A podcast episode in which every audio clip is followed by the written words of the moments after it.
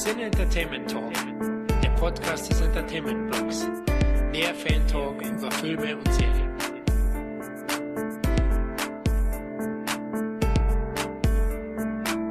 Willkommen beim nächsten Roundup. Es ist noch gar nicht so lange her, da hat der Florian und der Kevin schon das letzte Roundup vom Stapel gelassen und einen der beiden kleinen Zuckerbrüder habe ich mir jetzt auch dazu geholt und zwar unseren ältesten, unseren vom Altar zurückgekehrten Florian. Hallo Tom, hallo liebe Hörer und liebe Zuhörer. Danke fürs Lob. Also äh, der älteste, nein, Thronwärter oder was hast du gesagt? Altar. Ui, ui. Der, der weiseste von uns. Okay, ja gut, das klingt auch irgendwie alt, aber oh Mann. Ja, wie geht's dir, Tom? Ja, äh, eigentlich ganz okay. Ähm, war jetzt zwei Wochen immer so ein bisschen am Rumkränkeln, aber tatsächlich äh, gibt es eine Sache, die versüßt mir doch sehr überraschend den Tag. Ist egal, wo ich genau arbeite, aber in einem Job, wo ich in der Stadt immer von Wohnung zu Wohnung tingeln muss. Über einen Tag hier Wohnung, da schnell in den Bus, da Wohnung. Und das ging mir mit der Zeit, weil ich relativ häufig so lange Laufwege habe. Also wenn man es öfter am Tag hat, so hier mal 600 äh, Meter, da mal 800 Meter. Und es nervte mich so tierisch. Und mit Fahrrad ist auch doof, weil dann kommst du da mal nicht in den Bus rein, dann ist da irgendwie überfüllt und dann ist da Kacke mit Tragen und hier und da. Und dann hab ich mir tatsächlich, weil mir das so alles auf den Sack ging, hab ich mir so einen E-Roller gekauft weil du den ja so schön zusammenklappen kannst und damit kommst du halt relativ schnell überall hin. Und ich dachte mir, ah, da wirst du gut Ärger mit haben. Dann hält das vielleicht der Akku nicht so lang oder ist es doch scheiße, wenn du mal über, über bröckelige Steine fährst oder so. Aber ich mag gern Hipster sein und das unterschreibe ich mit meinem Namen, was immer Hipster auch mittlerweile bedeutet. Aber dieses Ding ist scheißengeil. Ich habe mich so darin verliebt. Ich habe natürlich den Vorteil, dass ich dann unterwegs, wenn ich in den Wohnungen bin, das immer auch äh, aufladen kann nebenbei. Deswegen äh, reicht das auch äh, ewig lang über den ganzen Tag. Ich gondel damit jetzt schon durch die City, obwohl ich eigentlich mit der U-Bahn, S-Bahn, was auch immer fahren könnte, weil das einfach Spaß macht. Also das macht Spaß, das ist cool. Ich mag das Fahrgefühl. Äh, die deutschen Regeln sind ein bisschen doof. Die dürften von mir aus gerne 5 bis 10 km/h äh, mehr fahren dürfen. Aber du bekommst ja einen Fahrzeugbrief, du musst eine, äh, eine Haftpflicht abschließen, du kriegst ein olles Nummernschild hinten drauf. Ich habe gedacht, ich bin im falschen Film, ey. Aber muss tatsächlich sagen, ich bin Befürworter von diesen Dingen und hätte das nicht erwartet. Ist natürlich scheiße, wie die Leute in der Masse damit umgehen und sich nicht an äh, Fahrregeln halten und so. Das merke ich auch zwischendurch. Kann daher Autofahrer und so verstehen, dass sie die Dinger hassen. Aber das ist gerade so mein Baby und das finde ich total toll. E-Roller, Daumen hoch. Okay, jetzt bist du also unter die Biker gegangen. Ich, also. Ganz, ganz groß, ja. Meine Mitbewohner musste auch schon lachen. Sie hat halt ein äh, Motorrad und dicken, äh, so, so ein richtig so ein, so ein Roller, womit du auf eine, auch auf eine Autobahn rauf kannst und so. Und die kommt hier halt mit, ihr, mit dem, mit ihren dicken Maschinen an, weißt du. Dann komme ich hier mit meinem Fahrzeugbrief und naja, aber so ist es halt. Was soll man machen? Dreirad. Dick, dekadent geht die Welt zugrunde, doch. Was, was soll man machen? Und was, was geht bei dir? Ja, sonst mir geht's eigentlich gut, ja. Die Januar-Titel habe ich ja mit Kevin besprochen. Ähm, da haben wir wirklich auch ein gutes Portfolio am Ende gehabt. Ich bin gespannt, was heute so zusammenkommt, aber sonst läuft's eigentlich bei uns. Also bei mir und der Familie zurzeit ein bisschen wieder, die Jog-Saison geht los. Also ich laufe ja und äh, das Wetter wird ja immer konstanter, wobei dieses Jahr gab es ja kaum einen Winter, wenn man ehrlich ist. Ja. Aber jetzt, genau seit März spätestens, laufe ich halt zwei bis dreimal die Woche. Das gleicht mich ganz gut aus und ähm, auch ein bisschen in der Natur. Ich wohne nicht weit weg von der Isar hier in München und da bin ich dann immer noch ausgeglichener. Wollte gerade fragen, sag mal, wer ist denn diese Isar? Weiß deine Frau davon? Aber, oh, äh, ja, die, die Isar ist ein Fluss hier. Der fließt durch München, also der größte Fluss. Und da gibt es viel Grünfläche. Das ist so ähnlich oh, bei euch. Was gibt es da für die, die Spree, oder? Genau, die Spree. Und ich wohne ja auch tatsächlich, obwohl ich in einem Drecksviertel wohne, ähm, wohne ich an den Gärten der Welt. Also ich habe tatsächlich äh, unerwartet für die Leute mal sehr, sehr viel Grünfläche um mich rum. Oh, ja, das ist wirklich überraschend. Ich war ja letztes Jahr zweimal in Berlin, mhm. geschäftlich, und muss ja sagen, so, klar, ich fahre da nur kurz durch, hab den Termin, bekomme da nicht so viel mit, aber es wirkt schon sehr viel Betonik. Ja? Also, Kommt drauf an, in welchem Viertel du bist. Also, äh, wir haben schon viel genau. Grünfläche da das geht schon. Sehr gut, sehr gut. Ja, ich war auch schon mal also mit meiner Frau im Urlaub, da habe ich das dann besser genießen können und habe auch den Zoopalast hm. gesehen. Äh, den Zoopalast sage ich schon. Äh, heißt so, oder? Nee, wie heißt, wie heißt eure Grünfläche? Meinen Sie Lustgarten? Ja, Lustgarten, genau. Bei euch heißt alles irgendwie pervers. ähm, heißt wirklich Lustgarten, ist einfach der beste Ort der Welt hier. Aber ich, ich glaube, glaub. Du, du meinst den bestimmt, ja. Unweit vom Alexanderplatz, oder? Ja, genau. Ja. Also, nee, da habe ich schon auch die Vorzüge gesehen. Trotzdem wohne ich auch gerne in München, ich sag's mal so. Du, glaube ich dir, ich war ja noch nie in München, wollte ja dieses Jahr zu euch kommen. Aus gegebenem Anlass wurde das dann doch nicht so wirklich. Aber äh, ich freue mich drauf. Also, äh, München soll ja sehr, sehr schön sein. Und ja, dann kommen wir doch mal langsam äh, zu den Titeln, weil wir waren auch überrascht über wie viel wir eigentlich äh, reden können. Wir können aber zwei Sachen komplett gleich abhaken, weil ein bin ich im Kino eingepennt. Da habe ich gedacht, ich schaff den noch. War der nicht so. Und über einen dürfen wir gar nicht reden. Aber damit der abgehakt ist und wir dieses leidige Thema so ein bisschen ganz schnell vom Tisch haben, wir beide durften, also ich durfte den gestern noch sehen in der äh, Presseverführung, du zwei Tage vorher. Und jetzt wurde ja. angekündigt, dass äh, wegen dem Thema, was gerade alle beschäftigt, der auf sehr, sehr weit nach hinten in den August, glaube ich, äh, verschoben wurde. Und wir reden von Quiet Place 2. Ja, ist schade, ich hätte gern drüber gesprochen. Ne? Mhm. Vor allem mit dir habe ich jemanden, der ihn auch schon gesehen hat und wir haben im Vorgespräch auch schon ein bisschen was vertieft zu dem Film. Aber ja, das große Thema, das ihr alle kennt, wir sprechen es mit Absicht nicht aus. Wir wollen über Filme reden, möchten euch ein bisschen ablenken und uns selbst. Und deswegen nehmen wir das Wort nicht im Mund. Aber die große Krise, ja, die führte dazu, dass der Quiet Place 2 und x andere Titel verschoben worden sind. Fast 9 ja sogar bis April 21, ne? Mhm. Also ich finde es halt wahnsinnig interessant, weil, wurde glaube ich auch bei Kino Plus kurz angesprochen, ich habe mich heute in Vorn schon unterhalten darüber, dass es ja so ist, dass der chinesische Markt extremst wichtig ist. Dieser jetzt allerdings auch seine Filme alle halt auf Ende des Jahres verschiebt und die ja bloß ein paar Plätze frei haben für amerikanische Filme, die jetzt aber natürlich blockiert sind durch die Eigenproduktion. Das heißt, dass alles, was im Grunde dieses Jahr noch äh, eigentlich in den chinesischen Kinos auch laufen sollte, von den amerikanischen internationalen Produktionen, die werden dort wahrscheinlich nicht angeboten. Das heißt, es sind wahnsinnige Einbußungen bei den amerikanischen äh, Filmen zu verzeichnen, so oder so. Deswegen werden ja auch sowas wie Fast extremst auf nächstes Jahr verschoben. Und das wird eine Entwicklung, wo ich sage, oh, das ist für den asiatischen Film gerade so eine Chance, richtig äh, den Amis auf Filmebene einen Arschtritt zu verpassen.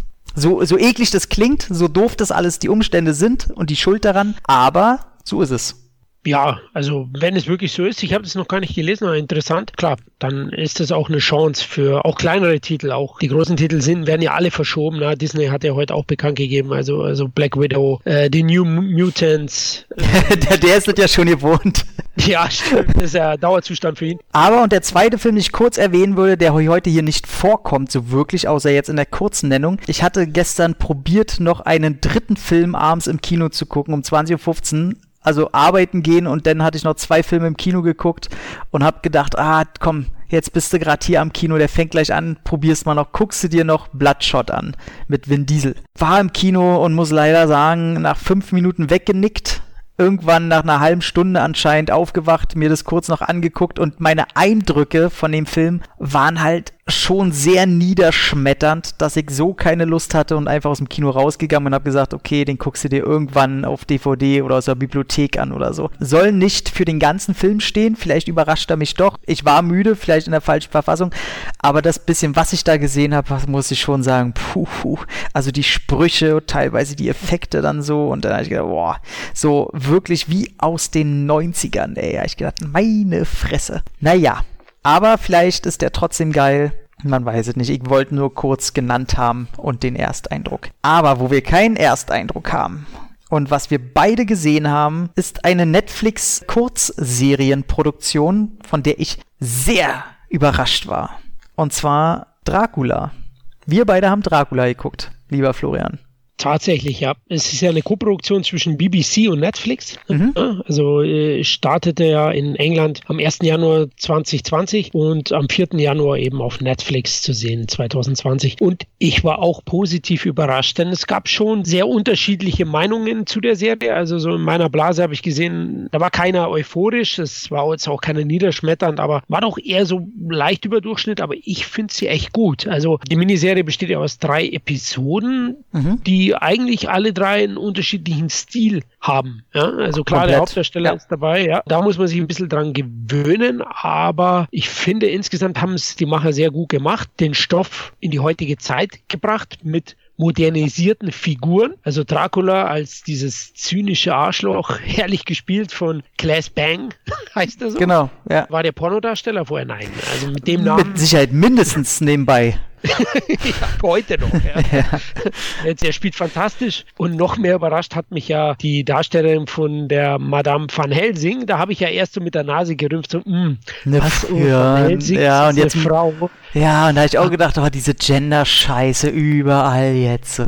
Ja, aber eben nicht nur Klaas Bang spielt fantastisch, sondern noch besser, würde ich fast sagen, ist Dolly Wells eben als Agatha van Helsing, die verschiedene Rollen in den einzelnen Episoden Na, spielt, auch nicht, na, Vorsicht, Vorsicht, nicht allzu viel spoilern. Okay, okay, die ist fantastisch. Ich finde die visuelle Aufmachung der Serie ganz toll. Ich finde den Spannungsbogen klasse, auch die verschiedenen Genres. Ne? Wirklich, mal, ja. die, erste, die erste Folge ist noch eher eine klassisch gehaltene Dracula. Es ist, äh, genau, ist die, die Urgeschichte, wie man sie, wie halt die meisten, die vielleicht kennen, halt aus äh, Francis Ford Coppolas Werk von 92, der ja noch mit am bekanntesten ist und am größten vielleicht noch. Oder was man aus Bela Lugosi's Zeiten kennt, von Universal aus den 30ern, wo er bekannt wurde. Genau, dieses alte Thema, wo man denkt, oh, okay, jetzt ist doch dasselbe. Das Problem hatte ich tatsächlich auch. Ich war ja so ein bisschen voreingenommen, ich bin ja ein großer äh, Universal Monster Mash Fan und Dracula gibt's halt wie Sand am Meer. Diese Figur wurde so häufig verfilmt und die meisten sind halt nicht gut und ich muss sagen, auch wenn ich Lugosi sehr mag, auch wenn ich natürlich Christopher Lee mag, auch einen, äh, hier, wie hieß er?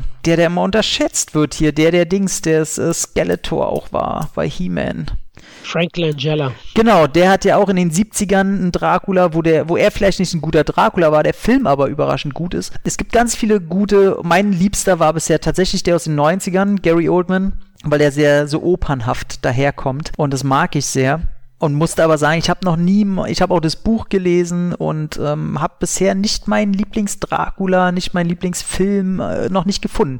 Und da habe ich den Trailer geguckt und dachte, oh, was der Typ ernsthaft so und irgendwie war das alles so, oh nee, nicht schon wie, es gab ja schon mal so eine Serie letztes Jahr, die nicht gelungen ist und ich dachte, oh nee, und dann habe ich mitgekriegt, das sind ja die Macher, die auch die Sherlock-Serie gemacht haben und äh, auch die Schreiberlinge von äh, Lucky Number 11 und so. Und da habe ich gedacht, okay. Und dann guck ich das Ding und die ersten 10, 15 Minuten waren noch so, hm, naja, jetzt macht er hier halt Coppola nach, okay. Und dann kommt das Schlag auf Schlag, also der, der Drake hier, hier Mr. Äh, Pornobang, der macht das so geil und ist mein Lieblings-Dracula mit Abstand. Also wie du auch schon meintest, so Vor Leslie Nielsen. Oh, das weiß ich natürlich. Du, ja, der ist halt so, wie, wie hieß er? Warte mal, Dracula. Und der Tod macht ihn glücklich, ne? Ja. Tod aber glücklich, so rum. Da gehen die an Leslie Niels kommt natürlich nichts ran. Der ist ja eine Naturgewalt.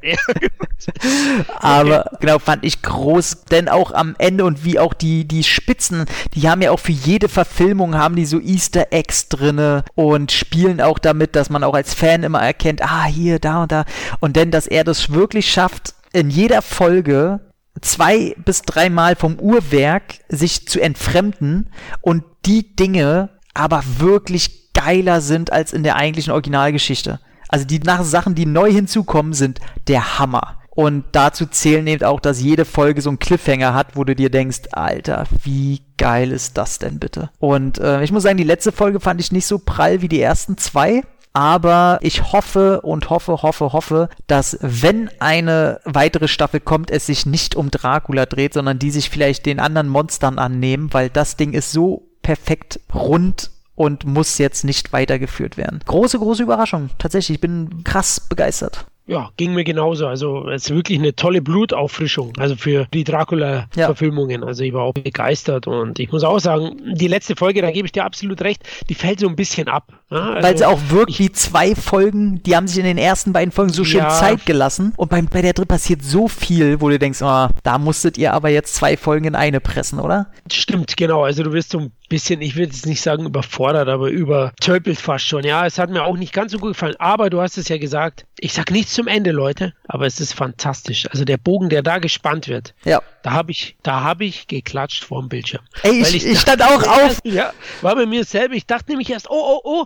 Ja, man hat so die Vermutung, nee, nee, bitte, bitte. Und dann schaffen sie einen perfekten Bogen. Da dachte ich mir, Halleluja, hey, das musst du. Also erstens die Eier, die die haben, ja. Ja und zweitens dann so gut umzusetzen. Also ich muss auch sagen, atmosphärisch ganz toll, super gespielt, die Effekte passen. Blutig auch, ist echt blutig das Ganze. Ja, richtig, richtig. Also ähm, und auch eben diese tonalen Veränderungen. Die zweite Folge ist ja mehr so eine äh, Whodunit-Episode auf dem Schiff. Ist wie drei Teile eigentlich, finde ich. So wie drei ja. Ein-Stunden-Filme, weil, wie du schon sagst, die echt tonal auch anders sind, ja. Ja, genau. Und deswegen würde ich auch sagen, unbedingt anschauen. Hey, auf Netflix habt ihr ein Abo, schaut Dracula die Serie. Ich glaube, ihr werdet es nicht bereuen. Ja, so, dann rede ich kurz über ein paar Filme, die ich im Kino gesehen habe, bevor wir dann zu einer weiteren Produktion kommen, die wir beide gesehen haben. Kurz will ich was zu Sonic sagen, der ja vom Einspiel überrascht ist ja äh, jetzt die erfolgreichste Videospielverfilmung. Letztes Mal, als ich Grin geguckt habe, war sie bei international 300 Millionen. Ich habe den ja in der Presseverführung gesehen, leider auf Deutsch, ähm, wo ich auch gleich zu dem größten Negativpunkt leider kommen muss. Mir war ja ein Julian Bam total unbekannt. Ich wusste nicht mal, was das war. Ich, ist das irgendeine Marke? Ist es ein Typ? Ist es ein Mensch? Was ist das? Bis ich sehen musste, der spricht den. Okay, dann muss ich erstmal nachgucken, okay, das ist anscheinend ein YouTuber. Da habe ich mir ein paar Interviews von ihm angeguckt. Will niemanden angreifen Streifen ist keine Person, die mich jetzt mit Sympathie erfüllt. Ähm, wo ich sage, okay, irgendwie ist nicht mein Fall einfach und muss da leider auch sagen, ähm, ihr könnt euch ja mal die Trailer im Vergleich angucken. Das ist der große Negativpunkt, den er sich in Deutschland gefallen lassen muss. Die Synchro für Sonic. Der Mensch ist kein Synchronsprecher. Und das merkt man halt leider. Ich finde, es ist eine mittelmäßige Arbeit es fällt nicht so sehr negativ auf wie jetzt bei Lego Batman, der Joker, auch wenn Gronk, das, was ich so mitkriege, ein toller Mensch ist, wie gesagt, kein Angriff, aber sind halt keine gelernten Synchronsprecher und das merkt man. Und gerade wenn man im Original dann jemanden hat, wo man merkt, okay, die können damit arbeiten, die können Emotionen da reinbringen, trotzdem der Film selber, das ist jetzt kein super geiler Film. Aber du guckst den und du merkst, das ist nichts Großes, das ist nichts Anspruchsvolles, da brauchen wir uns gar nichts erzählen. Aber du merkst, der hat so alle fünf Minuten oder so, hat der irgendeine kleine Szene, die dann sympathisch ist. Seidet irgendein Wortwitz, wie er mit der Hauptdarsteller hier, wie heißt er hier, Cyclops aus, äh, wie hieß er denn? Aus James Marston oder wie? Genau, James Marston. Äh, allein wie der mit seiner natürlich afroamerikanischen Frau natürlich in einem riesen Haus im Wald lebt von seinem Polizistengehalt. Aber die haben eine gute Chemie. Äh, Sonic selber ist nett. Jim Carrey darf endlich mal wieder Jim Carrey sein. Das ist einfach ein nettes Ding. Du hast bei den Kids gemerkt, die hatten keine Ahnung, wer Sonic ist. Also, ob da die Stadt Green Hill heißt, knickknack, oder ob er da kurz auf dem Klavier die Titelmelodie von Sonic spielt. Diese ich sag, bleibt übrigens sitzen, die After Credit Scene war die einzige, wo die Kids ausgerastet sind. Und wo ich tatsächlich auch ein dickes, fettes Grinsen im Gesicht hatte. Es gibt, glaube ich, eine, die kommt direkt am Schluss. Dann kommen sehr, sehr coole After-Credit-Scene, wo der ganze Film in 16-Bit-Optik nacherzählt wird, in der 16-Bit-Sonic-Optik. Das ist sehr cool. Und danach kommt noch eine After-Credit-Scene. Und da muss ich wirklich sagen, ich habe so schon gedacht, ach nett, da kann gerne ein zweiter Teil kommen nach der After Credits ich gedacht, oh, Alter, jetzt will ich den schon sehen, so, da habe ich richtig Bock drauf. Also da haben sie schon was sich geleistet, von daher einfach ein netter Film. Ich will dem nichts Böses und hab, gönn ihm richtig den Erfolg. Hast du Bock, den zu gucken eigentlich? Tatsächlich ja, ich bin ja so ein 16-Bit-Kid. Ey, total, ja, total groß geworden, auch mit den, mit den ganzen Sachen, Mega Drive und ähm, ja, freue mich riesig drauf. Meine Kids sind leider schon ein bisschen zu groß für den Film und sind mhm. auch, ich habe auch zwei Mädels, die sind da nicht, sind zwar Videospielaffin, aber nicht so heiß auf Sonic. Ähm, ich werde ihn aber definitiv dann im Heimkino schauen und freue mich auch drauf, weil deine Ausführungen ja doch durchaus genau das darstellen, was ich mir wünschen würde. Und ich merke schon, die respektieren die Vorlage, die haben auch in gewisser Weise liebevoll damit gearbeitet und Jim Carrey fand ich sowieso ein einen guten Cast. Also schaue ich mir an, definitiv. Wie fandest du denn Bumblebee zum Beispiel? Fand ich gut. Also Bumblebee hat mich überrascht auch damals, weil ich ja mit Transformers gebrochen hatte. Komplett. Ja, erbrochen und gebrochen. Komplett beides gleichzeitig, auf jeden Fall. ja, genau. Dann habe ich mir gedacht, also der Macher auf jeden Fall, der hat vorher gute Sachen inszeniert und das war dann der Grund, warum ich gesagt habe, okay, ich schaue mir doch an im Heimkino war auch echt überrascht. Also der ist auch wirklich sehr, sehr unterhaltsamer, aber auch mit Herz inszeniert. Denn, denn stell dir vor, Sonic ist die schlechtere Version von Bumblebee, ohne scheiße zu sein. Okay, dann weiß ich jetzt nicht weiter. Nein, Nein okay. Ah, gut, ich, ich schaue ihn an. Tom, immer, mich doch vorher gehabt. Sehr gut, sehr gut. Okay. Kommt der nächste Film, wo ich sage, da könnte er echt die Finger von lassen. Ey, Birds of Prey, ne? Ey, was ich über diesen Film schon geredet habe. Man muss sagen, ich finde die Figur der Harley Quinn schon in den Comics scheiße. Habe mir damals, ich bin ja okay bewandeter Comicleser, ähm, hatte mir die ersten Bänder, auch die allerersten Ausgaben von Harley Quinn und so geholt und fand die im Comic schon scheiße.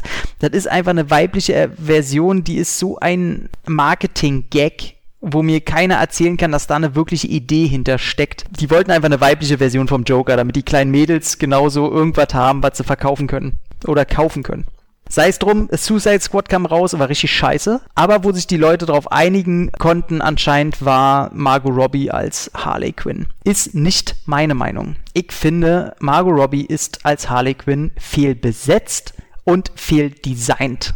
Ich finde, die passt optisch, ist es für mich nicht Harley Quinn in keiner Version, die ich irgendwie aus den Comics kannte. Und ich habe neue gelesen, ich habe alte gelesen, ich kenne die aus verschiedenen Filmen vielleicht sind mir genau die Bänder nicht untergekommen, wo die so ist wie in dem Film. Naja, und wenn das Brutalste, was sie machen kann, ist eine Handtasche klauen aus irgendeinem Laden, wo sie die Scheibe einschlägt, brauche bloß hier vor die Tür gehen. Aber gut, ist meine Meinung. Und jedenfalls hat Margot Robbie sich sehr dafür eingesetzt, da einen Solofilm draus zu machen. Suicide Squad hatte einen mega Erfolg, glaube 800 Millionen oder was. Und sie produziert jetzt diesen Film und hängt sich jahrelang hinter und macht und tut. Und nachdem ich diesen Film gesehen habe, möchte ich einfach nicht glauben, dass diese Frau sich jahrelang mit der Figur der Harley Quinn auseinandergesetzt hat.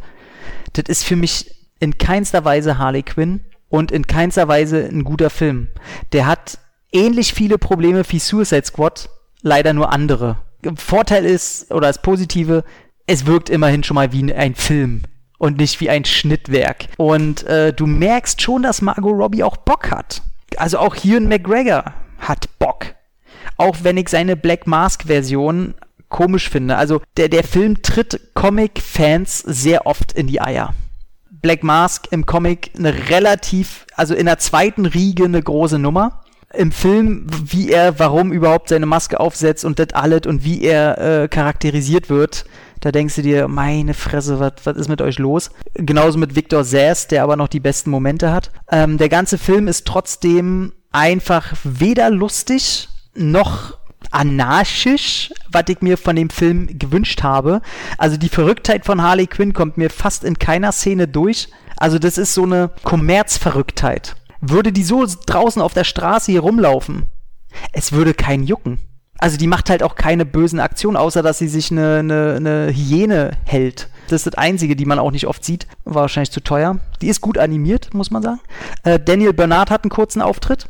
Und nachdem der Film fertig war, sind ja auch die Produzenten an sie rangetreten und meinen, ey, da ist zu wenig äh, Action drin. Und wir, die haben mal ganz schnell, äh, wie heißt er, Charles, nee, Jason Stahelski, wie heißt er? Der John Wick. Ja.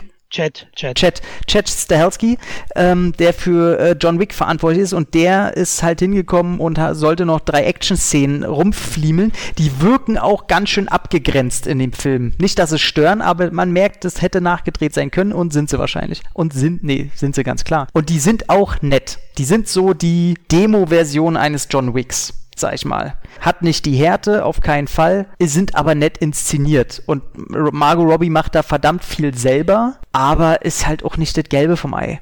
Und das Schlimmste ist überhaupt, wenn, wenn ich an Harley Quinn denke, ist es halt wie beim Joker, die Frau hat halt fast keine Moral. Oder wenn eine extremst so übertriebene, dass es schon wieder lächerlich wirkt und auch schon wieder realitätsfern wirkt. Und in dem Film will sie ein besserer Mensch werden. Will sie auf jemanden aufpassen? Will sie wieder moralisch für was eintreten? Da denke ich mir, Alter, sind die bescheuert? So, haben die einen Arsch offen? Ähm, das ist nicht Harley Quinn. Naja, gut. Von daher, nee, es gab äh, der Timo Hahn. Timo Hahn, der hat bei Kino Plus einen sehr schönen Schlusssatz, und mit dem möchte ich auch beenden dann das Ganze, gesagt, ähm, es gibt eine Szene, wo sie in der Prügelei ist oder wo sie kurz davor in der, in der Asservatenkammer der Polizei und da guckt sie so und dann siehst du eine Großaufnahme von einer Kettensäge und sie so die Augen nach oben so, hm, und geht hin und schnappt sich den Baseballschläger, der hinter der Kettensäge liegt. Und wie der Herr, den ich gesagt habe, schon meinte, das steht für den ganzen Film. Hätte sie mal die Kettensäge genommen. Genau so ist es halt auch. Der ist einfach in keinster Weise in irgendeine Richtung interessant und was meine liebe Oh, wie heißt sie? Äh, stirb langsam. Mary? Ich dachte Mary Elizabeth Winstead. Ja, doch, doch, Mary Elizabeth Hi. Winstead, die meine ich. Äh, wie alle wissen, mittlerweile eine von meinen zigtausend Traumfrauen. Was die dahin verschlagen hat und die soll auch Huntress sein, das ist einfach ein Schlag ins Gesicht wieder und wie sieht die überhaupt aus und uh, was soll das alles? Das ist alles so kacke. Es ist wirklich leider, leider ein sehr, sehr unterstes Mittelmaß-Produkt. Okay, also es klingt wie ein Rückschritt für DC. Absolut. Joker. Und weil du gesagt hast, Harley Quinn sehr mainstreamig in ihren Gewaltausübungen. Also ist sie eine Hipster-Version sozusagen? Ey, wirklich, das kann man sagen. So diese Hipster-YouTube-Version, Smartphone vercrackte Version von der eigentlichen Idee von Harley Quinn, ja. Ja, ich dachte mir schon und man merkt also doch, der Film ist so ein bisschen auch, ja, ist so ein Spiegelbild aktuell von, von dem Blockbuster-Kino, von der Masse des Blockbuster-Kinos. Ich merke schon die Probleme, die viele Filme haben, hat er auch. Ja, so richtig scharf war ich eh nicht drauf. Wenn ich ehrlich bin, die Trailer haben mich nicht wirklich angesprochen. Suicide Squad ist schlecht. Ja, also war ich auch damals maßlos enttäuscht und ja. die Einspielzahlen, die immer höher gegangen sind, einfach nicht nachvollziehen. Wobei, das muss man immer trennen von Qualität und Erfolg. Suicide Squad hatte ein perfektes Marketing, muss man sagen. Ja. Da lasse ich auch nichts drauf kommen. Hat äh, für mich die beste Marketing-Maschinerie äh, 2000, wann kam der raus? 18, 17? Genau, aber die zwei Schauspieler, die mich reingelockt hätten, oder drei, ich meine, Margaret Robbie mag ich schon auch, aber Mary Elizabeth Winstead ist jemand, den ich gern sehe und Ian McGregor mag ich natürlich auch sehr gerne. Ja gut, das wären die zwei Punkte gewesen, aber nach deinen Ausführungen werde ich wohl warten. Bis also Winstead siehst du 15 Minuten höchstens. Okay, und Rosie Perez? Na, die schon so ein bisschen. Die hat schon, die ist schon von Anfang an eher dabei, ja. Die mag ich auch ganz gerne. Das ist so die, die hübsche Version von Miguel, Miguel Rodriguez, oder wie heißt sie? Wie heißt Michelle Rodriguez, die alte Bulldoggenfresse, ey. Oh Gott, Miguel. ja, Miguel. Genau.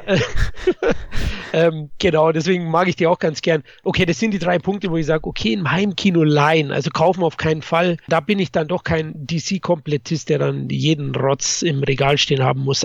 Aber mhm. eben das seine. Ja, komplett. Dann kannst du ja jetzt, äh, es kommt ein Film, den haben wir wieder beide gesehen, eine Netflix-Produktion. Ich sag mal, Happy Gilmore hat's mit Diamanten.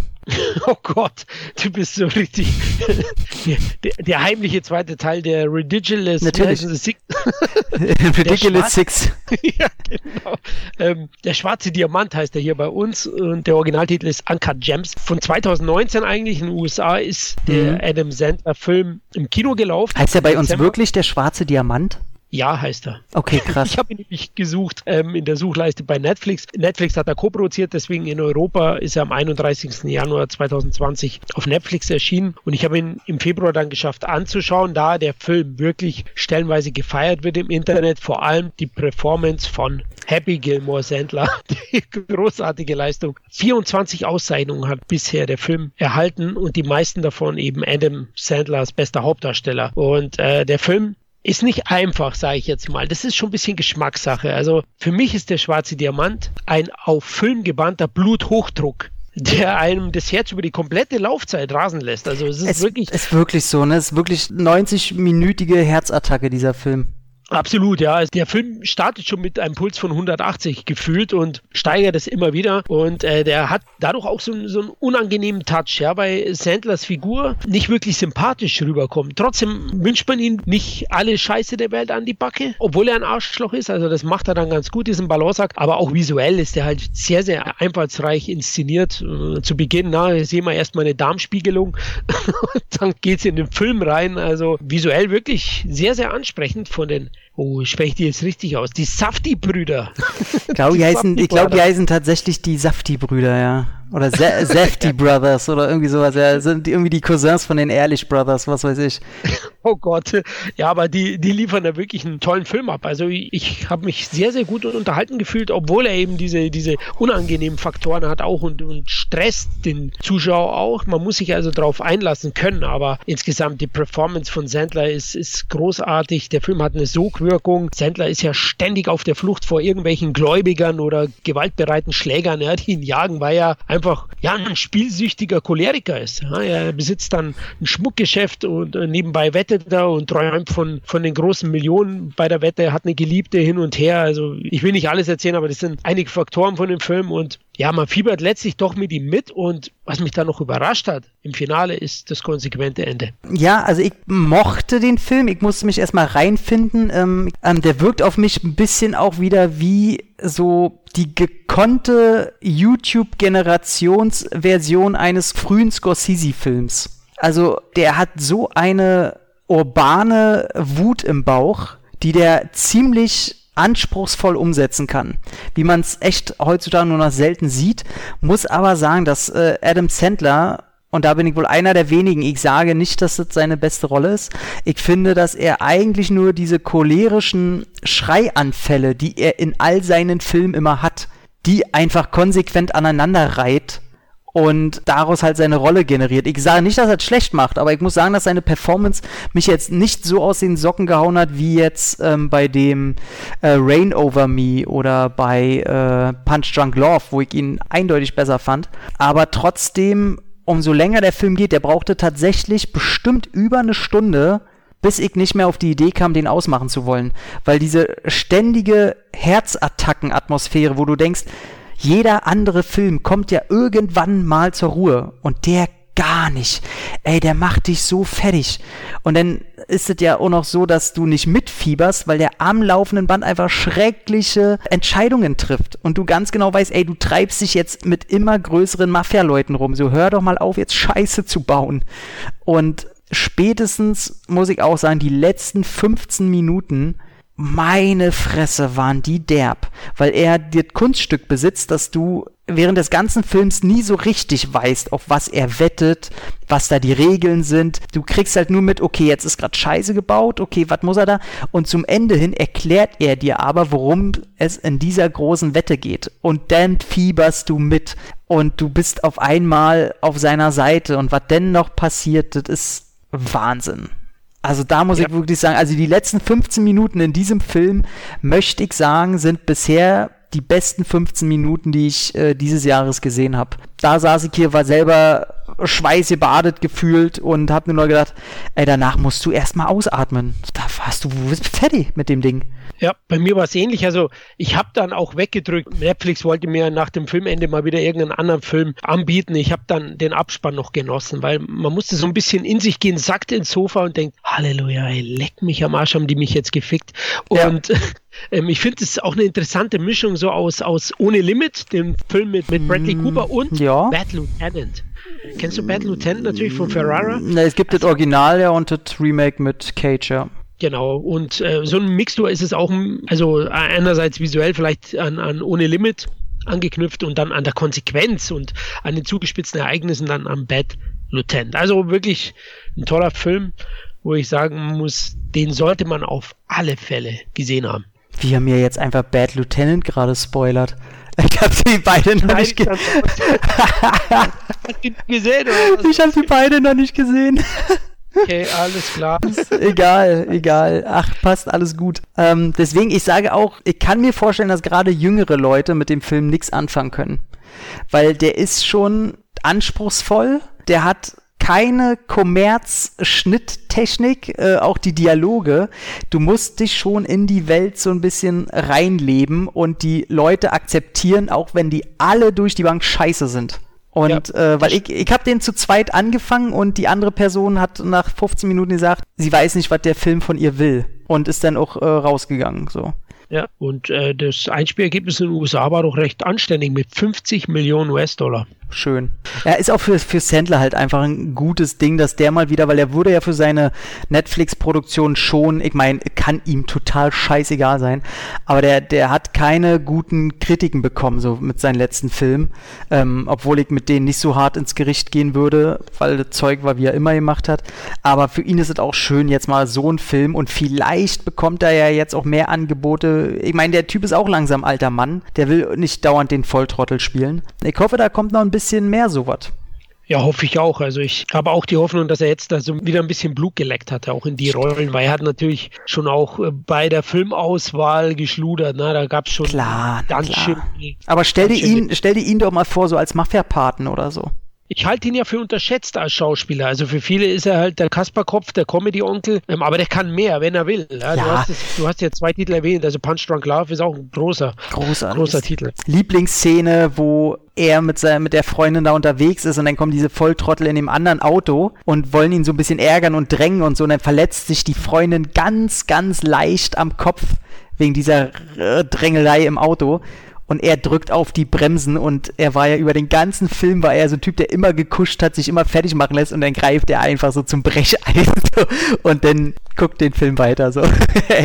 oh, ich liebe diese Szene. Aber Punch Drunk Love ist sowieso ganz große Liebe. Weiter geht's mit äh, zwei Kinofilmen.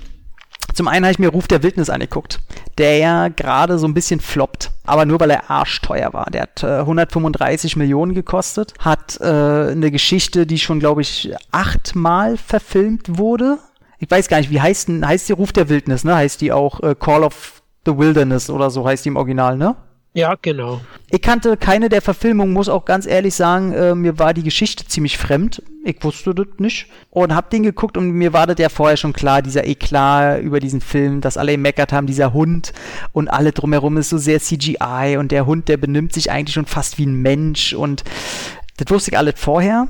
Hat mich schon im Trailer nicht gestört und habe mir den angeguckt und war tatsächlich angetan ich mochte den. Also der hat seine Fehler, ganz klar, und die liegen auch in der Unnahbarkeit der Effekte.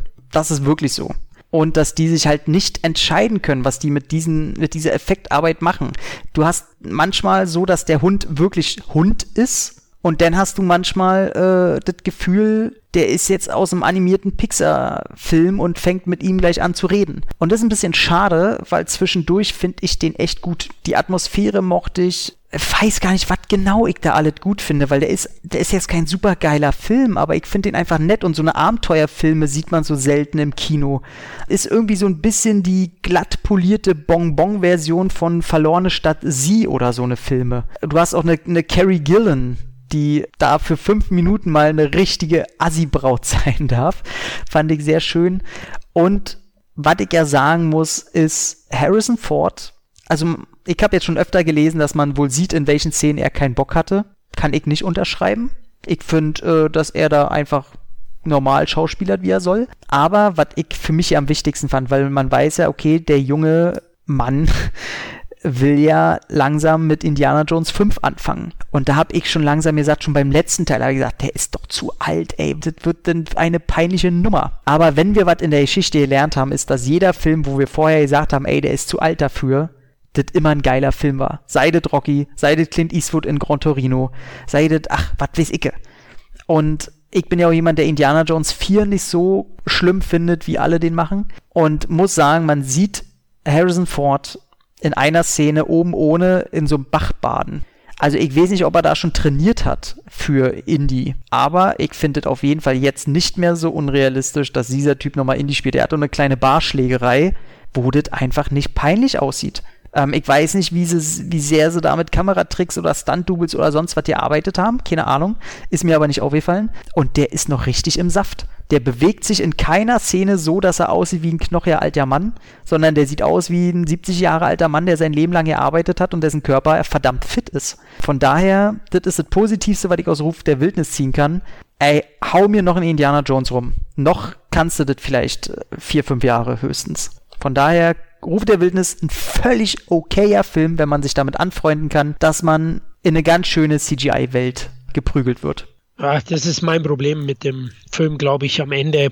Man muss ihm eine Chance geben, aber bei den Trailern habe ich schon sehr mit den Zehen geknirscht aufgrund äh, des CGI-Konzeptes mit dem Hund. Ne? Also er ist ja wirklich vordergründlich CGI. Man macht da auch kein Hehl draus. Wahrscheinlich Komplett. Ist, es, ist es ein Teil des Konzeptes und wenn man damit, glaube ich, leben kann, bin ich überzeugt, wie du sagst, dass man da durchaus seinen Spaß hat mit dem Film und Harrison Ford mag ich ja eh. Solche Charaktere passen auch zu ihm. Ne? So, so auch, auch hier Oma, Oma Sear. So, du siehst ja ähm, Harrison Ford erst nach, also du siehst ihn zwar ganz kurz schon am Anfang, aber so richtig eine Rolle hat der erst nach 40 Minuten oder so. Dann kommt er erst, weil davor hast du komplett äh, nur Oma Sear und der Hund.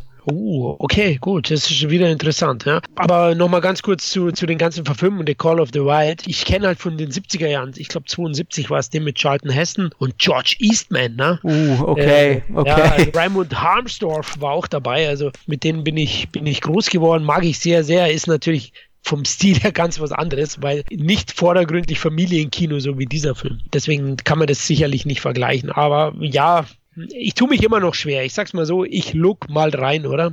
Also der hat auch nicht, also das Ende ist auch nicht so happy, happy end, ne? Also okay. der geht da schon so Wege, ähm, so von wegen, ich spoiler damit noch nicht, aber äh, so dieses lernen, dass man im Leben auch öfter was loslassen muss, ähm, dass Tod zum Leben gehört, ähm, all so eine Geschichten, ähm, die musste am Ende schon, also ich würde es nicht mit, mit den ganz Kleinen oder sowas auf keinen Fall gucken, glaube ich.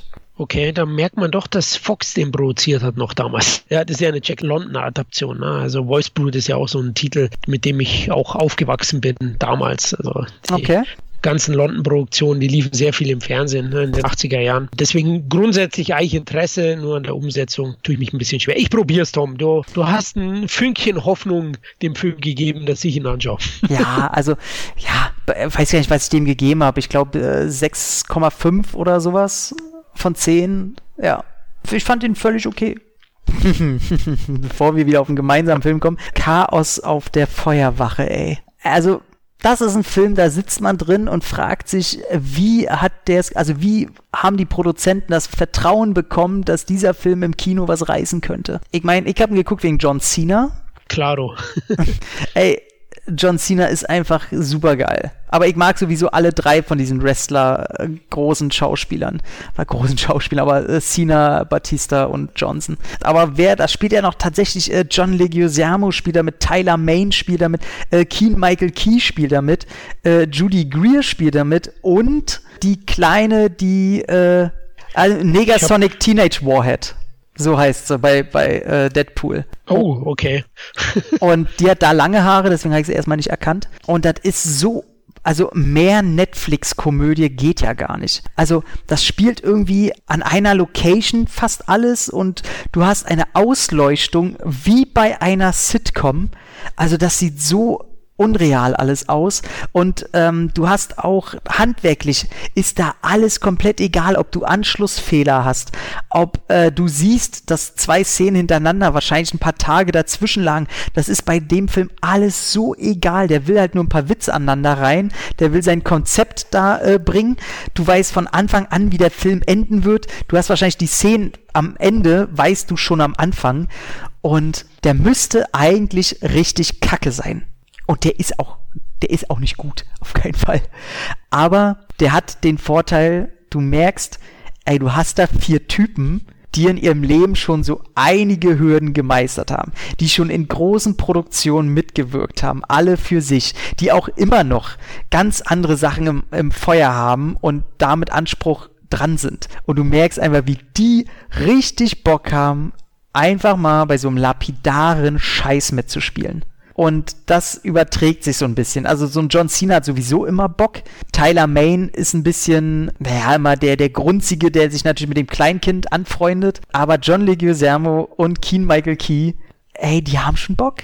Und das bei so einer Produktion und da ist alles, so das ist so ein Film, wenn du eine, ich sag mal, einen kleinen Sohn, kleine Tochter irgendwie hast von irgendwas zwischen sechs und zehn Jahre vielleicht, ich glaube, dann hast du einen Heidenspaß. Und alle darüber denken sich, boah, bin ich hier in einer, äh, weiß ich nicht, im, im, Kindergarten oder was soll das? So, da ist es dann halt mal lustig, dass John Cena ein baufreies, enges, weißes, niedliches Regenbogen-Einhorn-T-Shirt anhat. So, weißt du, oh. oh in, in, in, dem Bereich bewegen wir uns. Und das ist, ist okay. So, ist halt ein, äh, so, so, so ein typischer, keine Ahnung, 4,5, 5 von 10 Film, der keinem wehtut. So. Zielgruppenfilm, ne? Komplett. Ich weiß nicht, der hat auch ein bisschen Budget gehabt, die geht am Anfang wahrscheinlich drauf, wo er die aus dem Feuerhaus rettet. Da ist halt, weiß ich nicht, so, so eine Rettungsaktion von den Firefightern da. Ja, hast dann am Ende noch so einen kleinen Gastauftritt, so, wo du denkst, ja, okay. Ist das John Cenas Zahnfee praktisch, was Dwayne The Rock Johnson hat? Ja, ey, komplett, genau. Das, oder äh, Vin Diesels Baby Nator oder sowas in die okay, Richtung. Okay, okay, da bewegen wir uns. Alles klar, ja. Ja gut, das ist dann nette Zielgruppenunterhaltung. Ich sag, ich sag mal, wenn ich nichts Besseres zu tun habe, dann schaue ich den vielleicht mal an. Ja, da ist nicht ein Witz bei, welcher für einen Zehnjährigen zu hart ist.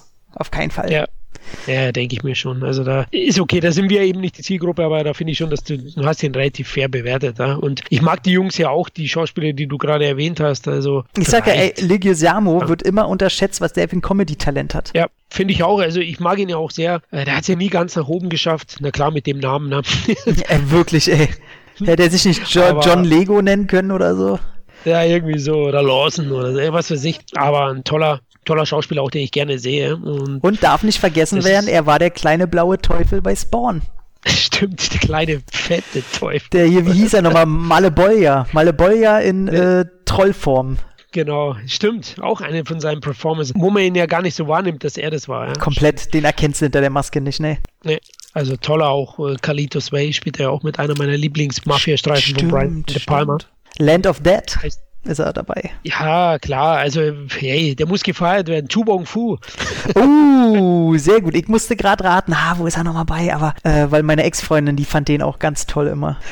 Jo, dann kommen wir weiter. Äh, da kannst du auch wieder ins äh, Horn blasen, lieber Florian. Ja, passt ja perfekt. Wir beide sind ja Buddies und wir reden jetzt über einen Buddy-Movie. Spencer Confidential. Dann äh, schlag mal rein ins 90er-Zentrum. Okay, oh, du bist ja jetzt schon fies. Also erstmal äh, beruht Spencer Confidential auf der TV-Serie aus den 80ern mit Robert Ulrich und Avery Brooks. Die Kennt hatte damals kein drei Staffeln. Also alte Menschen, weise Menschen, Thronträger, was hast du noch gesagt? Thronträger, ja. Die kennen die Serie. Ähm, Sat 1 damals gelaufen. Von 85 bis 88 wurde die produziert. Klar, in Deutschland ein paar Jahre später gelaufen. Ähm, hatte drei Staffeln, 66 Folgen. Und das ist mehr so eine so eine Crime-Serie, ja. Also das ist keine klassische 80 Jahre Action-Serie gewesen, sondern hier ist schon der Krimi-Faktor re recht hoch und eben das Investigative, das Nachforschen. Was der Film auch ein bisschen hat, kann man vielleicht falsche Erwartungen haben am Ende, wenn man denkt, Peter Burke, Mark Wahlberg, oh, zwei Berge, ein Film und da muss es richtig abgehen. Äh, so ist er dann nicht am Ende. Ähm, ursprünglich auch übrigens die TV-Serie beruht auf eine Krimi-Romanreihe von Robert B. Parker, nur dass man es mal gehört hat. Und ich hatte mich ziemlich gefreut. Ich fand die Trailer okay, muss ich auch sagen, nicht die großen Burner. Mir war schon von vornherein klar, du musst diesen Film trennen von der TV-Serie. Ich oute mich hiermit als riesen Mark Wahlberg-Fan. Ich mag unseren Marky Mark schon seit der Calvin Klein-Werbung und dem Funky Bunch in den 90ern. und äh, deswegen habe ich mich eigentlich. Oh, come on, baby. also Warburg war dann der große Trumpf von Peter Berg, finde ich, ist auch wirklich ein grundsolider, wenn nicht sogar guter Regisseur, vor allem für Genrefilme. Ich mag Boston von ihm, ich mag Deepwater Horizon, ich mag Operation Kingdom. Welcome to also the Jungle, baby. Yeah! Oh, den verbinde ich oft gar nicht mit ihm. The Rundown, ey. Außerdem, man muss auch immer sagen, ey, Peter Burke, der war ja auch als Schauspieler tätig und hat, äh, ich sag mal hier zum Beispiel James Mangold, Copland, so, also der hat von Leuten gut gelernt. Ja, stimmt, stimmt. Das vergisst man auch heute immer, dass er, gut, er hat manchmal Kleinstauftritte in seinen Regiearbeiten, aber er kam ursprünglich vom Schauspiel, genau. Kurz zum Film, also Spencer Confidential, am Ende spielt Mark Wahlberg im Kopf. Er verprügelt seinen Boss, kommt in den Knast und an dem Tag, als er rauskommt, wird sein Boss getötet. Natürlich vermutet die Polizei an erster Stelle ihn als Täter, aber im Laufe des Geschehens wird hier eine große, große Verschwörung aufgedeckt. Das ist mal der Story-Abriss so in Kurzfassung und der Film ist halt leider nur grundsolide. Was soll ich sagen? Also ich, ich fand ihn leicht überdurchschnittlich aufgrund der Darsteller, wegen Mark Wahlberg, wegen Alan Arkin vor allem, den ich wahnsinnig gerne sehe. Das ist mein Lieblingsoper seit den letzten Jahren. Also ja. immer wenn so ein älterer Herr, so, so ein crumpy old man gebraucht wird, da ist er die perfekte Besetzung. Es gibt keinen besseren in Hollywood. Und die beiden reißen es raus. Ich finde noch seine Freundin ist eine interessante Frauenfigur zwischen nervig, Boah. bestimmt und Alter. widerlich. ja, die siehst du ja auch nicht so oft. Also so als Buddy-Cop-Krimi-Komödie, sage ich, ist es ein okayischer Film. Die Chemie zwischen Wahlberg und Winston Duke, das ist sein Partner wider Willen am Anfang spielt, nämlich den, den afroamerikanischen Hawk, so heißt der. Den gab es natürlich auch in der TV-Serie, gespielt von Everett Brooks damals. Den, den kennt er aus Black Panther, kennt er den. Ja, klar, klar, da hat er noch ein Fell an. Ist es eigentlich auch, der, ist, ist der Vater eigentlich aus Ass? Nee, ne? Doch, das ist er. Ah, ja. okay. Also der ist durchaus wandlungsfähig. Habe ich auch erst nachschauen müssen, hat den da auch nicht erkannt. Aber ich finde, viele im Netz kritisieren die Chemie zwischen den beiden, finde ich jetzt nicht so schlimm. Die ist auf jeden Fall vorhanden, aber ausbaufähig, ja. Und der Film ist auch so ein bisschen angelegt für weitere Teile. Ich habe ja gesagt, ist eine Romanserie, dadurch glaube ich, erhofft sich schon Netflix da zukünftig ein paar Titel mehr bringen zu können. Also ich fand ihn okay und ich würde sagen, als Genre-Fan kann man den definitiv machen. Ist halt am Ende reine Stangenware, ohne erinnerungswürdige Szenen und mit einem recht vorhersehbaren Plot. Also da bist du noch sehr versöhnlich mit dem. Ich muss sagen, umso mehr Tage verstreichen, umso schlimmer finde ich den. Ähm, Pfui! Ja, ey, guck mir mal an, was will der Film sein, für wen soll der Film sein? Und dann guck ich mir die Produktionsumstände an. Und ganz ehrlich, du hast einen Peter Burke, den ich sehr schätze. Und der musste nach Mile 22 bei mir erstmal wieder was gut machen, denn der war sehr scheiße. Ja, oder oder nicht okay. unteres Mittelmaß, sag ich mal. Ja, ich war, immer, war enttäuschend, definitiv. Ich will immer nicht so schnell Scheiße sagen, weil äh, gibt ja immer noch Grauschattierung. Aber ich mochte alle seine anderen Filme tatsächlich. Ich glaube, da gibt es wenig. Du hast die alle schon genannt. Finde ich alle toll. Boston war für mich im Kino ein Wahnsinnserlebnis. Und ich muss kurz rülpsen. Oh Gott, oh Gott. Alter ja, Schäde. Ist, ist, ist, mein Hals noch dran? Ähm, Auf jeden Fall ähm, muss ich dazu sagen, dass der Film schon dem Trailer eigentlich gedacht, nee. Und dann habe ich das Budget gesehen und der Film hat einfach mal verdammte 80 Millionen gekostet. Und da sah, ja, und da sage ich, ich hätte der Film 30 Millionen gekostet, hätte ich gesagt, hm, ja, bei 80 sage ich auf keinen Fall, Leute. Ist mir scheißegal, da nehme ich nichts mehr in Schutz. Auch so Sachen, du siehst Bokeem Woodbine, den ich immer wieder gerne sehe. Freue mich einfach, wenn der immer wieder so in größeren Produktionen Rollen findet, warum auch immer. Ich habe Angst, dass das jemand ist, der eigentlich vergessen wird. Aber du siehst ihn und er scheint nicht zu altern. Du weißt einfach sofort, wie der Hase läuft. Also komplett, der sagt, macht einmal den Mund auf, er sagt ein Ton und du weißt sofort, wo seine Rolle hingeht. Äh, seine Freundin, oh, das war so dünnschiss auf zwei Beinen. Also, oh Gott, habe ich die gehasst die war so nervig. Da gibt es eine Sexszene, so, das war Fremdscham pur, da war keine Chemie, kein nix. Und das finde ich eigentlich ein bisschen schade, weil ich fand die ersten 15, 20 Minuten fand ich wahnsinnig nett. Fand ich ziemlich cool, so im Gefängnis, wie das eingeführt wird. Finde es zwar schade, dass er mit Hawk das Problem in diesem Film, dass es eine Buddy-Komödie ist und eine Buddy-Komödie fußt darauf, dass die eigentlich immer verschieden sind. Und sind sie ja nicht wirklich. Der eine ist halt nur ruhig und der andere nicht aber nicht mal ins Extrem. Also die machen keine lustigen Szenen draus. Auch der Background so, ja, äh, Hawk ist halt MMA-Fighter. Ja, wozu denn? Also es interessiert einfach, warum trainiert er ihn? So, das macht überhaupt keinen Sinn. Die gehen darauf nie wieder ein. Das sind einfach so Füllszenen, die der Film niemals gebraucht hätte. Und auch der Showdown ist an Action, das ist einfach äh, lächerlich. So, das ist nix. Ist das. Von daher, ich muss wirklich sagen, das ist ein unteres Mittelmaß-Film, wo auch eben nur die Präsenz von Hawk, der echt ein krasser Riese ist einfach. Und Mark Wahlberg, der, auch wenn der privat so eine arrogante Drecksau ist, muss man sagen. Jedes Interview, was ich von ihm sehe, da denke ich mir, mein Gott, ey, wenn du in der Filmwelt und mit den Leuten nichts zu tun haben willst, ey, dann dreh keine Filme mehr oder was. Oder mach einfach keine Interviews mehr. Der ist ja so unsympathisch. Aber trotzdem sehe ich den gerne auf der Leinwand und mehr hat der Film auch nicht. Also Peter Burke jetzt schon zweimal in die Nesseln gesetzt. Wenn es ein Hacktrick wird, so dann glaube ich an den Typen nicht mehr bist ein bisschen hart, ein bisschen schroff mit dem Film, so wie Mark Wahlberg mit seinen Gegnern, weil die Fight-Szenen sind ganz cool. Den Beginn hast du ja auch quittiert mit einem Lob, mit einem Lob. Ähm, muss ich auch sagen, der Beginn ist sehr, sehr gut. Äh, klar, der Film verliert sich so ein bisschen im Mittelteil. Natürlich, äh, MMA-Fight, das wird nicht wirklich aufgegriffen. Außer am Ende, da soll man natürlich mitbekommen, was das für ein krasses Monster ist. Und äh, da kommen ja ein paar Typen mit Macheten.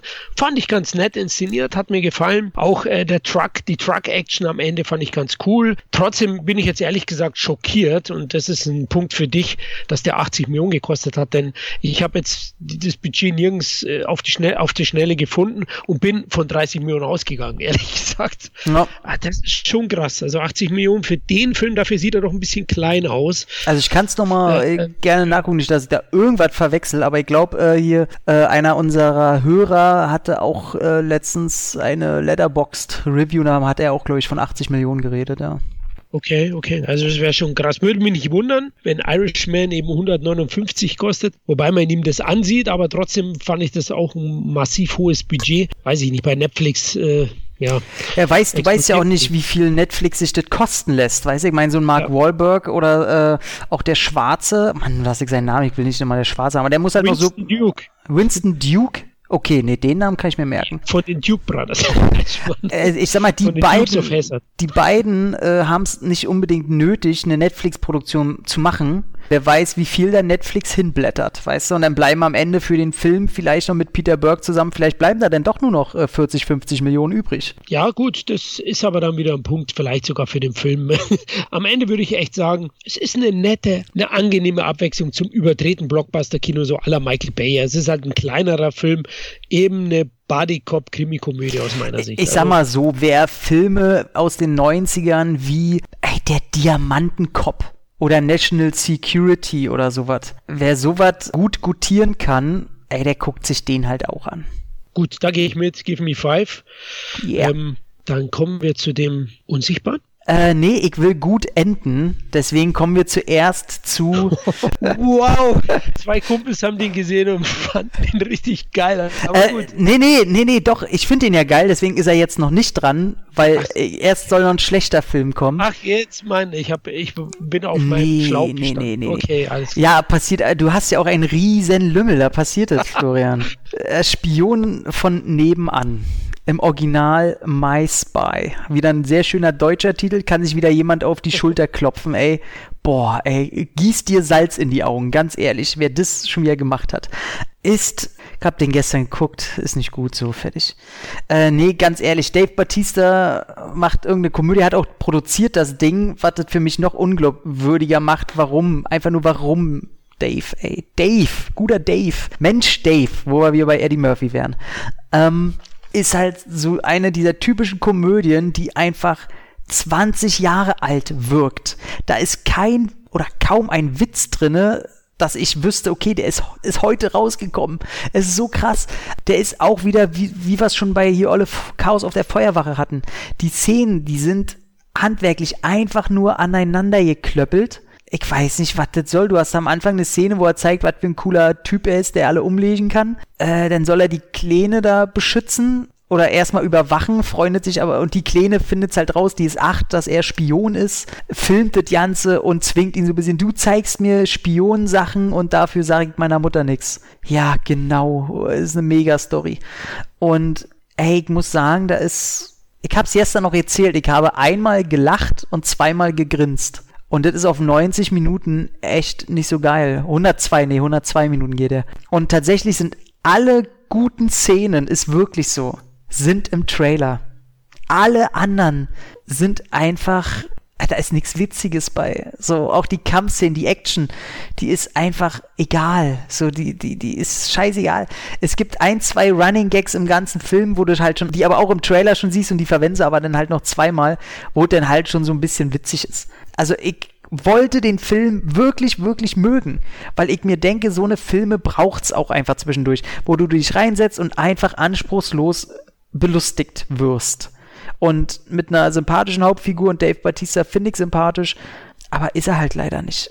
So, das ist einfach, da hast du so einen Milchschnitten Bösewicht, äh, da hast du äh, einfach so völlige Quatsch-Nebencharaktere, die nicht witzig sind.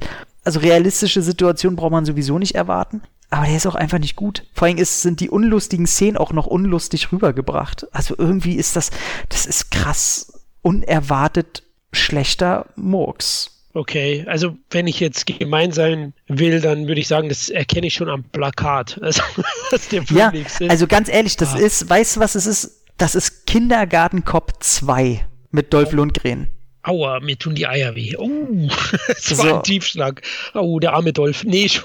Also auf dem Niveau bewegen wir uns halt. Ich weiß nicht, was ja. das soll. Also Eieiei, da dürfen wir eigentlich gar nicht zu viele Worte verschwenden. nee, nee, äh, nee, auch nicht. Also wirklich, es ist komplett kein Kinobesuch wert. Auf keinen Fall. Wenn du mit, auch wieder, wenn du mit deinem Kind in dem Alter wie die Kleine hast, die ist, du hast ein Achtjähriges. Wobei, nee, selbst für eine Achtjährige, da würde ich den nicht gucken, weil dann halt die Action-Szenen vielleicht, da sind ein, zwei kleine Szenen drin, die wirklich meiner Kleen vielleicht dann nicht zeigen wollen. Da wurde, wurde halt witzig findet, ja hier, sein Chef, der zeigt ihm hier, du hast alle umgebracht, wir hätten die vorher mal unterhalten können. Dann siehst du halt in dem Video, hier, den umgebracht, dann siehst du halt, wie dann ein abgerissener Kopf durchfliegt, so wo du denkst, okay, das passt hier gerade so krass nicht rein, auch wenn der schlecht animiert aussieht. Aber naja, gut. Einfach, einfach wegwischen. Deswegen kommen wir zu der Unsichtbare. Und mein Gott, hatte ich vor dem Film Angst. Wer mich kennt, weiß, ich gucke alles, was mit Unsichtbaren zu tun hat, gucke ich. Will ich haben, habe ich in der Sammlung und ich liebe der Unsichtbare. Mittlerweile zweimal tätowiert und Ui. Die ich, Box von Turbine? Hast du die Box von Turbine? Na klar. Okay. Und auch, auch, auch, auch, nicht, auch nicht die Neuauflage, sondern wirklich die Erstauflage in dieser geilen Box mit dickem ja. Buch und hab auch die alte 90er Jahre Invisible Man, die alte 30er Jahre Invisible. Alles, wo einer unsichtbar ist, dürfte ich eigentlich hier haben, es sei denn, ich kenne irgendeinen Film noch nicht. Äh, ich finde das Thema wahnsinnig interessant, ist auch von meinen ganzen Fantasy-Kreaturen, wie man es sehen will, meine absolut liebste weil allein die Idee, was macht ein Mensch, wenn er unsichtbar werden kann oder gezwungen ist zu sein, was macht man da? Also ich bin ganz ehrlich, wenn ich wüsste, ich kann unsichtbar sein. Ich wüsste, glaube ich, bin, würde auch äh, nicht so nette Dinge machen. Ist einfach so und ich glaube, das sitzt ganz tief äh, verwurzelt, wenn jeder ehrlich ist. Jeder würde Scheiße bauen. Selbst Fingerabdrücke sind ja nicht zu sehen und deswegen finde ich das wahnsinnig interessant. Was macht ein Film daraus? Ähm, du kannst eine Komödie machen, du kannst Horror machen, du kannst Action machen. Jagd auf den unsichtbaren John Carpenter hat es probiert als Komödie mit Chevy Chase, nicht so gelungen, wie ich finde. Aber Du kannst es als Experiment nutzen, du kannst es privat, einer, der verrückt wird, wie im Original aus dem unerreichten Klassiker von 1933, wo sie eine ganze Stage gebaut haben. Die wussten nicht, wie machen die das, dass jemand Unsichtbares auf Schnee läuft und man die Fußabdrücke sieht. Heute wäre es alles kein Problem. Was haben sie damals gemacht? Eine komplette Ebene gebaut, wo da drunter Leute mit Stäben saßen, die bei den Fußabdrücken einfach die Stäben nach unten ziehen, sodass die Fußabdrücke zu sehen sind oben. Super geil. Große Liebe. Und deswegen hatte ich Angst. Ich hatte einfach nur Angst, ey, Blumhaus macht jetzt der Unsichtbare. Ey, nichts gegen Blumhaus. Die haben wahnsinnig gutes Produkt am Laufen, so, aber die sind nicht gerade für anspruchsvolle Innovation bekannt, sag ich mal. Und dann aber mitgekriegt, Lee Wynell hängt am Regiezepter. Der Typ, der mit James Wan unter anderem das Saw-Franchise erfunden hat, den damals den Kurzfilm gemacht hat, den ersten Film gedreht hat und auch der Typ war, der den Fotografen im ersten Teil gespielt hat, der unten angekettet ist an der Badewanne. Und ähm, der mittlerweile auch mit Upgrade zum Beispiel hat er einen geilen Film gemacht, den ich äh, tatsächlich heute oder morgen noch gucke. Morgen, das erste Mal. Da wusste ich schon, okay. Und die Hauptdarstellerin ist Elizabeth Moss, die ich auch sehr schätze seit Madman. Und somit ähm, muss ich sagen, äh, waren eigentlich alle Zeichen auf Daumen hoch, dann habe ich den ersten Trailer gesehen und war erstmal ernüchtert. Muss ich zugeben, aber weil ich befangen bin. Ich wollte die Story sehen eines Professors, der langsam verrückt wird. Und das bietet der mir natürlich nichts und gilt oder galt ja als in Rohform noch eigentlich als Remake, da der im Monsterverse verwurzelt war, was ja mit Die Mumie anfangen sollte mit Tom Cruise. Der war scheiße, verdientermaßen ist der ein bisschen gefloppt und hat sich alle zerschlagen. Trotzdem wollten sie jetzt sehr Unsichtbare machen, habe ich gedacht, okay, jetzt ist das aber was komplett anderes und irgendwie so ein sehr persönlicher Film von einem verrückten Erfinder, ähm, also der psychisch verrückt wird, kriege ich irgendwie gar nichts mit. Und äh, was soll denn das alle? Dann habe ich diesen Film geguckt und scheiße, macht der viel richtig. Alter Schwede. Also allein die ersten 15 Minuten, ey, gedacht, alter, meine Güte, da ist aber, hier kommt aber eine Atmosphären, eine Atmosphärenbombe um sich. Und dann ist der Film zu Ende und ich muss sagen, der hat seine kleinen Fehler. So die letzten 20 Minuten, letzten 20, vielleicht sogar 30, kriegt er nicht in den Griff. Da springt er auf einmal von zu vielen Locations hin und her, will zu viele neue Storybausteine aufmachen, Charaktere, die auf einmal ganz viele Sachen machen müssen, um sich irgendwo hinzubewegen. Fand ich sehr ungelungen und auch so ein bisschen, naja, man wird auf einmal mit ein, zwei Sachen konfrontiert, die man eigentlich emotional hätte vorbereiten müssen. Und dadurch äh, weiß man nicht so ganz, was man so denken soll und äh, findet es eigentlich schade, dass das alles so schnell jetzt abgewatscht wird, obwohl sie noch Zeit hatten. Da hätten sie ein, zwei Szenen einfach rausnehmen können und die dafür woanders einsetzen können. Aber großes, großes Plus, ich habe nicht einen Jumpscare, glaube ich, gezählt. Nicht im klassischen Sinne, aber was der Film halt so brutal eklig macht und jeder, der sich ein bisschen mit Kamera und Aufbau und so auskennt, andauernd. Und du weißt, so circa nach 20 Minuten weißt du, dass der Unsichtbare da ist. Damit wird gar nicht gespielt. Du weißt, der ist da jetzt. Und der Film geht aber knapp zwei Stunden. Und bis das Ganze eskaliert, dauert es halt auch ein bisschen. Und das einfach, die Hauptperson sitzt einfach immer im goldenen Schnitt. Das heißt, du hast circa die Hälfte bis zu einem Dreiviertel des Bildschirms, wo du immer raten kannst, ob da gerade jemand ist. Und du achtest die ganze Zeit auf alles. Und natürlich erwischst du dich dabei, wie du, da war jetzt wahrscheinlich nichts und du hast dir aber eingebildet, da war was. So und groß, groß, großartig. Und Elizabeth Moss spielt sich die Seele aus dem Leib. Auch neu, dass innerhalb dieses Genres der Fokus nicht auf den Unsichtbaren gelegt wird, sondern auf die Leidensqualen des Opfers quasi. Und es ist nicht weniger interessant. Und da kommen so viele Szenen und dieser Unsichtbare, der benutzt das so perfide. Also, wo ich wirklich dachte, ey, krass, darauf muss man erstmal kommen. Und es gibt tatsächlich eine einzige Szene, da hat der Film mich so erwischt. Also ganz ehrlich, ich saß da und musste das erstmal verarbeiten. Das kam so brutal einfach so, boah, alles, wo du vom Kopf her, vom Denkerischen auf einen Climax hingearbeitet hast, ah, jetzt kommt soweit und jetzt, ja, und mm, jetzt, jetzt geht's los, jetzt. Und auf einmal, zack, gibt der Film dir einen Arschtritt und denkst du, boah, also ich, ich war sprachlos. Daher muss ich wirklich sagen, ein paar Effekte habe ich aus dem Trailer von Upgrade schon gekriegt. Also da hat er wohl diese Technik öfter eingesetzt, wie er es auch bei Upgrade macht. Ähm, Sehe ich nicht als schlimm an. Aber ich muss sagen, ich muss wirklich sagen, also den so in die Neuzeit zu holen, dieses äh, Monster, mir gefällt die Art nicht, warum er unsichtbar ist. Das ist eine Sache, wo ich sage, das gefällt mir ganz und gar nicht. Das könnte auch irgendwie aus einem Marvel-Film sein und wirkt auch dadurch irgendwie wie die Origin-Geschichte von einem Marvel-Bösewicht. Fand ich ein bisschen doof. Da will ich das Alte wieder zurück. Aber im Ernstfall trotzdem ist einfach ein verdammt guter Film. Hat bei mir 7,5 bis 8 von 10 bekommen und wirklich, wirklich, eigentlich muss man den im Kino gucken. Weil da ist die Leinwand groß, da kannst du in alle Ecken gucken. So, da drehst du den Kopf überall, ist da was, ist da was, ist da was. Also ich höre schon raus, geht in Richtung Psychothriller, definitiv. Ja, ja. Und ähm, ja, Lee Fernell, ich bin ja auch großer Fan. Der Typ hat es drauf. Ich meine, James Wan ist auch ein guter. Ah, aber Wanell ist sicherlich der bessere Autor, ja. Also die Geschichten, ja. die er dann selbst schreibt und mittlerweile auch Regie führt, großes Kino. Also deswegen bin ich auch heiß auf den Film. Elizabeth Moss bin ich auch großer Fan. Madman, alle Staffeln gesehen, jede Folge genossen und auch zuletzt die erste Staffel von Handmaid's Tale, da spielt sie auch mit, auch großartig. Ähm, eine tolle Schauspielerin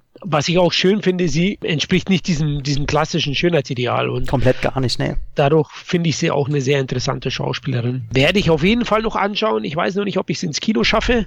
ist im Moment ein bisschen schwierig.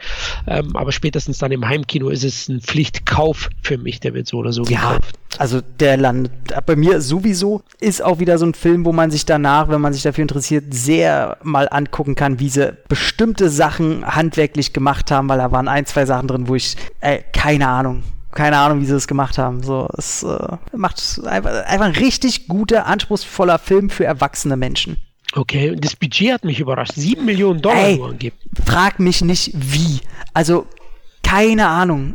Ich hab, weiß nicht, wie sie das mit sieben Millionen hingebastelt haben. Also, der sieht für mich aus wie, hey, irgendwas zwischen 20 und 30, hätte ich gedacht. Hätte ich jetzt von den Trailern auch so eingeschätzt. Aber ist natürlich schon ein großer Erfolg. Die machen ja jetzt schon Gewinne. Der hat, glaube ich, um die 57 Millionen in den USA eingespielt. International ist er jetzt bei 110 oder so. Also der hat auf jeden Fall schon Plus gemacht und äh, dem können die nächsten Wochen auch nichts anhaben. Ja, ne? die reden ja jetzt schon äh, über Teil 2 und äh, Frankenstein soll jetzt kommen und die, also die Überlegung ist jetzt schon so, ob vielleicht das Monsterverse überlebt hat.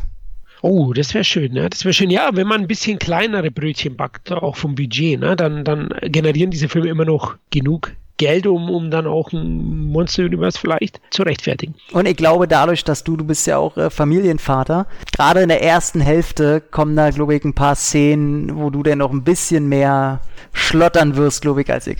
So, okay. Ich gedacht, uh, uh.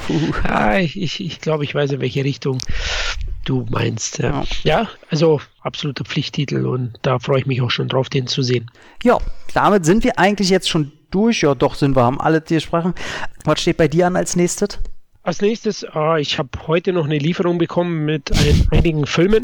Ey, das klingt bei dir immer so, komm mal, wie eine Lieferung, als wenn da so, so ein LKW irgendwie vorfährt und dann wird wieder einfach abgeladen, da kommen tausende von Blu-Rays runter. Ja, ganz so viel waren es nicht. Es war der Joker dabei natürlich, es war Gemini Man dabei, es war der Gigant mit Chuck Norris, ein neues Mediabook von, von äh, Koch Media. Der war noch im Paket im LKW dabei und Gemini Man habe ich ja noch gar nicht gesehen, den werde ich jetzt wahrscheinlich heute schauen. Ich werde den Joker nochmal anschauen, auf jeden Fall. Ich quäle mich noch durch Escape Plan 3 aktuell ist ja ein Angebot jetzt bei Amazon, Amazon Prime gewesen für 99 Cent. Äh, Escape Plans? Ach, ich war gerade bei Escape drei. Room. Aber der Dreier, der soll doch nicht mehr so scheiße sein wie der Zweier. Habe ich auch gehört. Ich habe jetzt, wie gesagt, nur eine halbe Stunde geschaut und habe jetzt unterbrochen für diesen Podcast. Er war jetzt nicht schlechter als zwei. Schauen wir mal, wie es weitergeht. Ich sag mal, es zu verschmerzen und das Stallone-Fan, hey, äh, freut man sich immer wieder, die alte Kralle zu sehen. Und sonst muss ich mal schauen, die Tage. Also wie gesagt, auch man kann auch älteres auffrischen, da habe ich auch einiges noch zu schauen. Bin aktuell so ein bisschen dabei, mir die American Fighter Reihe nochmal peu à peu reinzuziehen. Alle fünf Teile. Fünf? Yeah, fünf. In der Box sind nur vier, aber es gibt ja einen fünften Teil auch. Wer spielt denn da mit? War es nicht Dacascos? Nee. David Bradley wieder. Echt? Yes. War das nicht American Samurai? Hm, den gibt's auch. Okay, aber da sehe ich sowieso ich, äh, durch die deutsche Betitelung immer ganz oft sehe ich da einfach nicht mehr durch. Aber krass, ja. 93, 93 ist der raus, ist der erschienen. Okay, kriegt also man. Also der kam spät nach. Also, also ich kann mich erinnern, damals Video auf Video halt erschienen. Ne? Kriegt man den regulär oder muss ich den über Österreich kaufen? Äh, den kriegt man im Moment, glaube ich, gar nicht groß. Also äh, übrigens spielt da auch Mr. Miyagi mit, ne? Pet Morita. Ja, gut, aber der spielt auch bei Inferno mit Jean-Claude Van Damme mit. Yeah, und deswegen sein bester Film. glaube, jetzt lassen wir es, bevor wir in Schmarrn kommen. Aber ja, also da American Fighter, da habe ich so richtig, richtig Bock drauf. Ich liebe ja Teil 1 und 2 und ich freue mich, die alle nochmal aufzufrischen. Bei einigen wird es wahrscheinlich wehtun, aber okay, was macht man nicht als, als Action-Fan? Eben. So, in diesem Sinne würde ich sagen, können wir jetzt abbrechen. Oh, das hat gerade, jetzt hat man gerade gemerkt, dass ich richtig faul rumgelegen habe, wie so ein Schwein hier. Aber äh, gut, ich werde mir jetzt noch eine Cola reinzwiebeln, werde danach, äh, was setzen wir an? Ach, The Quest ist ja dran. The Quest, die Kritik zu schreiben und den Podcast vorbereiten. Äh, in diesem Sinne wünsche ich euch, was wünsche ich euch heute? Ich wünsche euch, dass ihr einen Kühlschrank aufmacht und da eine richtig, so eine kleine, süße Cola-Dose, eiskalt, das muss wie in der Werbung, muss da so eine kleine Perle gerade so runterlaufen und richtig so, ah, das wünsche ich euch heute Abend. Ja, schaut auf jeden Fall Filme, Leute, und bleibt gesund. Ciao. Macht's gut. Sin Entertainment Talk, der Podcast des Entertainment Blogs. Mehr Fan Talk über Filme und Serien.